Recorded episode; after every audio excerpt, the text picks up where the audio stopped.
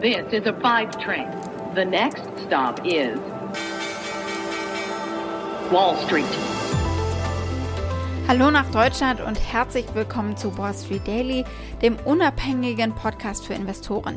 Ich bin Sophie Schimanski und zusammen schauen wir als erstes mal auf den Handelsmorgen hier bei mir in New York.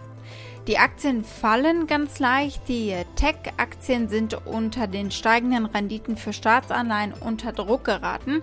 Die Rendite für zehnjährige Staatsanleihen stieg um 6 Basispunkte auf über 1,77 Prozent. Das ist der höchste Stand seit 14 Monaten, äh, weil die zügige Einführung von Impfstoffen und äh, auch die erwarteten Infrastrukturausgaben von beiden hier wieder für Hoffnungen zwar auf eine breite wirtschaftliche Erholung sorgen, aber eben auch äh, für Sorgen vor einer steigenden Inflation.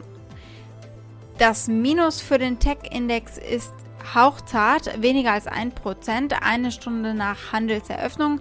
Sicher ist äh, nur für den Tagesverlauf, es dürfte volatil werden. Der Dow Jones fiel um 40 Punkte und rutschte von einem Rekordhoch am Montag ab. Und der SP 500 fiel um 0,3% etwa eine Stunde nach Handelstart. Apple und Microsoft geben um mehr als 1% nach und Tesla fiel um mehr als 2%. Und hier gibt es nachher noch eine Geschichte für euch zu Tesla.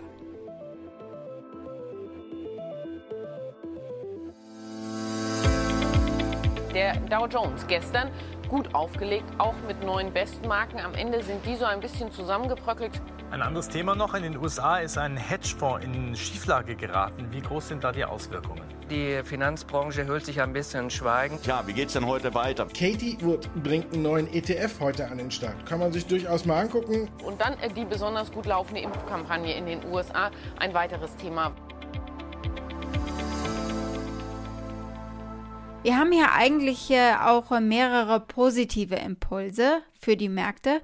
Wir haben den Impfstart in New York zum Beispiel und wir haben den Glauben, dass Arch Egos, also der Hedgefonds und äh, seine Zwangsliquidation sich praktisch nicht weiter ausgebreitet hat. Wir machen aber dazu einen Nachklapp zu dem Thema und schauen, wo wir eigentlich gerade stehen.